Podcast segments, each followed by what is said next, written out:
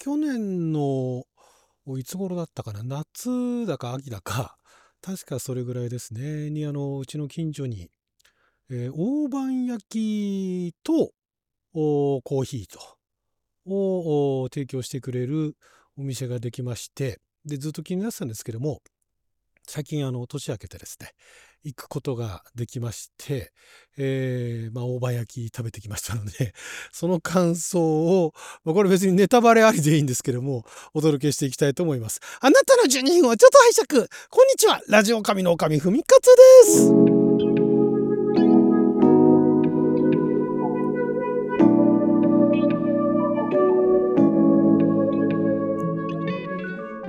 は2024年1月11日木曜日六曜釈光関口でございます。えー、その感想をっていうと いつもあの映画だとかのドラマとかね舞台だとかの感想ネタバレなしで お届けしている流れでその癖でついあの大判焼きの感想ネタバレなしでお届けするってどういうことだと思いながら ネタバレ関係なくですねその感想をお話ししていきたいんですが大判焼きってそもそもこれあのまあ、全国的に大判焼きで通用するのかっていうと、まあ、東京とか大阪だとこれ今川焼きっていうんですよね。今川焼き私ねあの一頃ね今川焼きとね虻川餅のあの区別がついてなくて今川焼きって聞くとあの醤油とね海苔で挟んだあの餅を思い浮かべてたんですがまあ大判焼きなんですよね。で、えー、東京大阪では今川焼き北海道や青森だとおやきって言ってですねであとはあ大阪でも今川焼きではなくあと兵庫の方とかでは回転焼きっていうところもあるらしいんですけれども、まあ、だからこれがあの大型の小判の形で、え、焼かれるようになったっていうんで大判焼きっていうふうに江戸時代から言われてるそうなんですがまあこれあの食べたことない方見たことない方もうひょっとしたらいらっしゃるかもしれないんで、まあ、簡単に説明すると小麦粉で何て言うんでしょうそれこそ分厚いあの小判がわーってあの束になったみたいな感じの厚さのそのホットケーキみたいなね 素材の中に一般的にはあんこが入ってですね。その小麦粉からなる生地にあんこを入れて、えー、と金属型の焼き型で、えー、焼いた和菓子というふうに言われてるんですがその大判焼きってえじゃあ普段どこでね手に入るのかって言った時になんかちょっと私もそこまで大判焼きをね追っかけてはいないんであんまピンとこないんですけどもお菓子屋さんとかで売ってるんですかね。あとなんかあの屋台じゃないけれども外かなんかでね売ってそうですね。コンビニでは売ってます？コンビニでね他のあのチキンだとかねおでんだとかねそんな感じで大判焼きっていうのは売ってないと思うんですがまあでもその金型があってねそこに小麦粉をわーって入れてトロトロになってる焼いてるところで途中であんを入れてみたいなさらに上からその小麦粉のねもうもう半分を、えー、バタンと合わせてみたいなね感じで作ってると思うんですけれども多分なんですが私がね過去あのかろうじて覚えてるのがうっすらと記憶に残ってるのが、まあ、いわゆる今川焼き専門店ですよね。あのまあ、持ち帰り専用でねそのお店の中で食べるってじゃなくて持ち帰り専用のそういうその今川焼きっていうのを、えー、そういう外でなんかあのお店かなんかで焼いている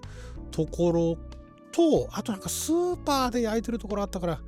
なんかそれぐらいの記憶しかないですよ。だからここに行けば今川焼きが食べられる大判焼きが食べられるっていうところがちょっとピンとこないんですがそのうちの近所にできた店っていうのがもともとねそこね和定食の店だったんですね。あの結構うちの近所のある交差点の近くのお店っていうのがコロコロコロコロ変わるんですけれどもその和定食の店っていうのは、まあ、結構頑張ってたんですが私が引っ越してきた5年以上前かなから、えー、結構頑張ってたんですけども、まあ、あれもやっぱりコロナの影響なんですかね。で、えー、亡くなってしまってでそこの後に、まあ、なんかできるぞなんか工事してるぞというところで何ができるのかなと思ったら、えー、喫茶店っぽいんだけれどもコーヒーも美味しいコーヒーを売りにしてでそれも出してんだけどもメインは大判焼きだと。で、えー、大判焼きこんなバリエーションがありますというのがずらっと表出てんだけどもその日、えー、注文できる大判焼きっていうのが、まあ、その中のうちのいくつかということで。で大判焼きはあのさっきも言ったようにそこまで私は、ね、大判焼き食べたい今日は大判焼き食べたい気分みたいになったことがないんで、えー、別にそのお店に行くこともなかったんですがただそこの大判焼きのお店があのユニークっていうか、まあ、他にもそういう店がひょっとしたらあるのかもしれないですけどもあんこだとかあとまあクリームが入ってる大判焼きとかねあとあのチョコクリームが入ってるものだとかっていうのまではまあ見たことあるんですがそこねハムとチーズハムチーズが挟んでるやつだとかあとハンバーグみたいなのが挟んであるっていうのがあると。だからその大判焼きを見た時に私も前から中が甘いのじゃなくてそのしょっぱいね肉だとかなんか入ってたらいいのになっていうのを実現しているお店だったんであじゃあちょっと行ってみるかと。って思って年明け行ってきたんですね。で、えー、ハンバーグはその日は売ってなかったんですけどもハム。ハム分厚いハムだかなんだか。とあとあれはチーズかな？かなんかが入っている大判焼きは売ってたんで。でその具材がそのしょっぱい具材のものは1個230円ぐらいなんですね。それが高いのか安いのかよくわかんないですけどまあだからコンビニでいうところのおにぎりほどは安くないけどもまあサンドイッチ並みのお値段みたいなね。いう感じですよ。まあ食べ出としてもまあそれぐらいあるのかなと思いながらも、まあ、それとあとそれ1個だけじゃあちょっとその日のあの朝昼兼用で入ったんでそれだけじゃ足らんなと思って一応あのチョコクリームのねチョコクリームだったら私もギリギリなんとかいけるかなと思ってチョコクリーム入りのものを2つチョコクリーム入りのやつはね180円かな？100そうですね。多分確かそれぐらいだったと思うんですけどもだったんでそれとあとコーヒーをを注文してでトータルで800いくらかな。まあまあまあこんなもんでしょうと。この場所だったらこんなもんでしょうと。いうことでで店内で待機したんですね。結構10分ぐらいかかりますとかって言われてたんだけどもそんなにかからないで注文したものが出てきてで隣でね、まあ、食べて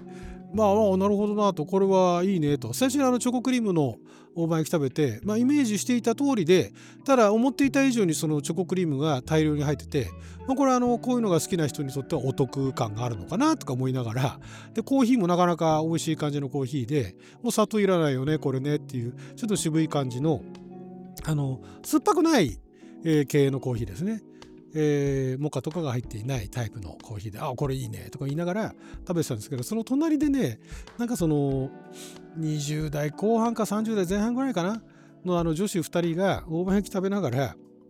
なんかその結婚するしない話だとか、あのその彼がなんかあの事業を始める始めないみたいな話を始めちゃってて、ちょっとそっちの方が気になりすぎてですね、なんか半分味がちょっとね、覚えてないんですよ。なんかね、なんでそういう話すんのかなみたいな。まあ、女子2人になると、お年頃になるとそういう話をすんのかなみたいな思いながらも、結構ディープな話してて、もうコンプライアンスもへったくれもあったもんじゃねえなみたいなね。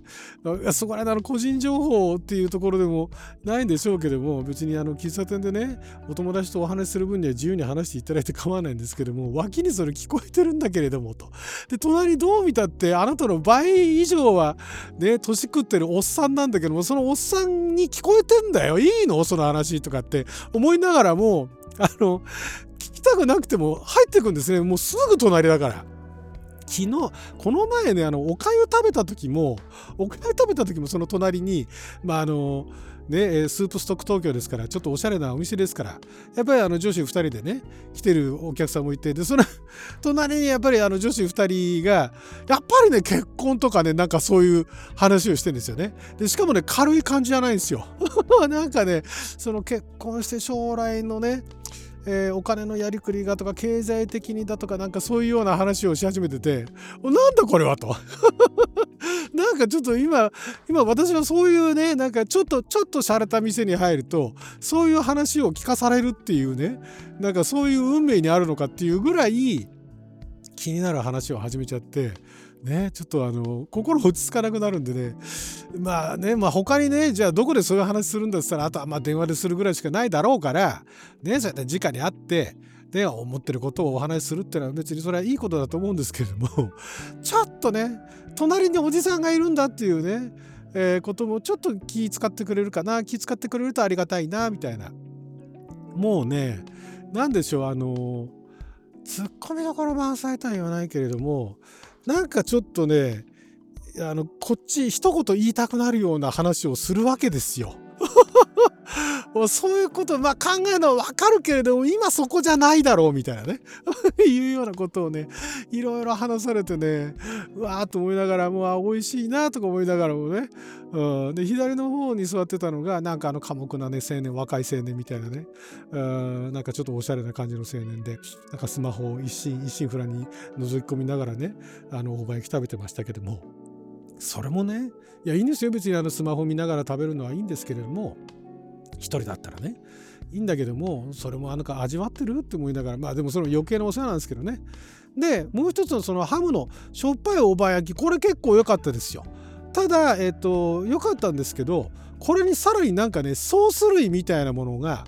ね後付けでつけられるとなおいいなと思いましたね。だからまあ今後あのしょっぱい大判焼きを注文した時は持ち帰りで家帰ってで家でケチャップかけたりだとかね。あの一口食べてその食べた口のところにケチャップかけたりとかね。あとなんかあのソースかけたりとかね。して食べるといやこりゃ美味しいだろうなっていうのは思いましたね。だからっつってあのパクパク毎回あの仕事の帰りに買って帰ろうというほどではなかったんですけども。あなるほどなと。なんかその和食亭のね和食どころの定食屋の後にいてこれ残るのかなと思ったのも結構いいんじゃないかなと。若い人も結構いますからね。大学とかあるんで大学生があの学校の帰りかなんかにね寄っていく分にはちょうどいいんじゃないのと。まあただお値段ねどうなんでしょうね、まあ、1000円はしないとはいえね。まあまあまあでも大判焼き自体がそんな高くないからコーヒーの方が高かったですからね。コーヒー430円ぐらいでしたからね、えー、まあだからなかなかあこじゃれたお店で、まあ、どこまで続くのかなと思いつつね。はいそんな感想でした。はいということで12分間の貴重のお時間いただきありがとうございました。それじゃまた。